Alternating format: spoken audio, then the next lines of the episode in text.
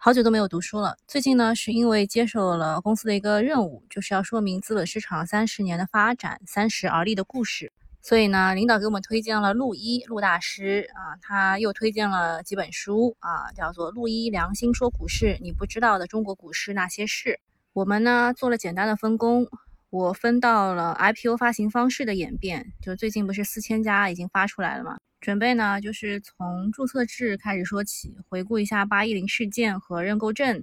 然后说明一下，就是在额度制、审批制到注册制的过程当中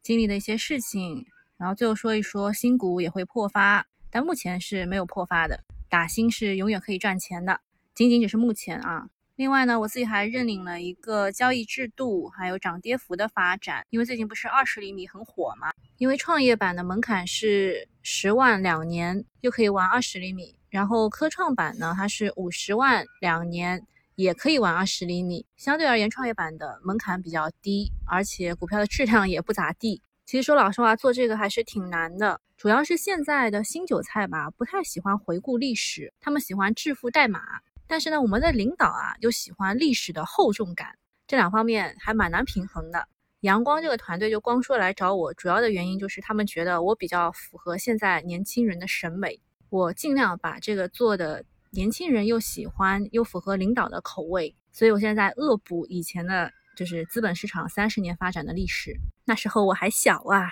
但是我们这本书的作者陆一是真真实实经历过这三十年的，他还拍了好多的照片。好吧，现在是带着任务去读这本书了。